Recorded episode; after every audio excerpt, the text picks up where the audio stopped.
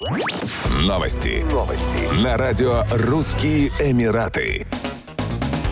В аэропорту Казани задержали гражданина России, который прибыл в столицу Татарстана из Адис-Абебы, Эфиопия, с пересадкой в Дубае. В его багаже обнаружили два чемодана с дериватами львов, когтями и клыками. Мужчина выбрал красный коридор, зарегистрировал пассажирскую таможенную декларацию на части скелетов двух львов и предъявил разрешение СИТЕС и ветеринарный сертификат, которые были выданы в Зимбабве. Фумигаторный сертификат, чек на 1,6 тысяч долларов на два скелета льва. При этом сотрудники таможни установили, что в чемодане чемоданах были еще не задекларированные 177 когтей и 6 клыков льва, и на них документов у подозреваемого не было. Таможня Татарстана завела уголовное дело по факту контрабанды когтей и клыков африканских львов. Стоимость незадекларированного товара превысила 1 миллион рублей.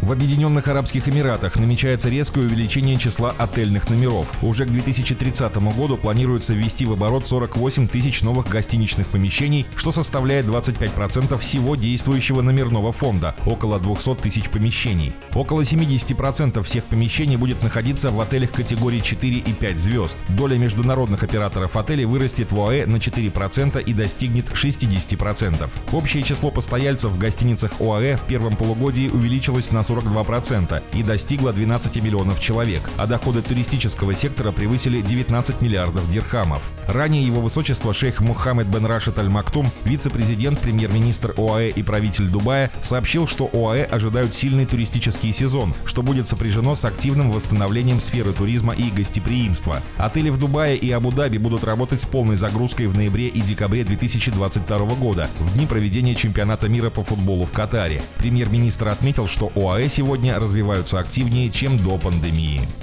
Еще больше новостей читайте на сайте RussianEmirates.com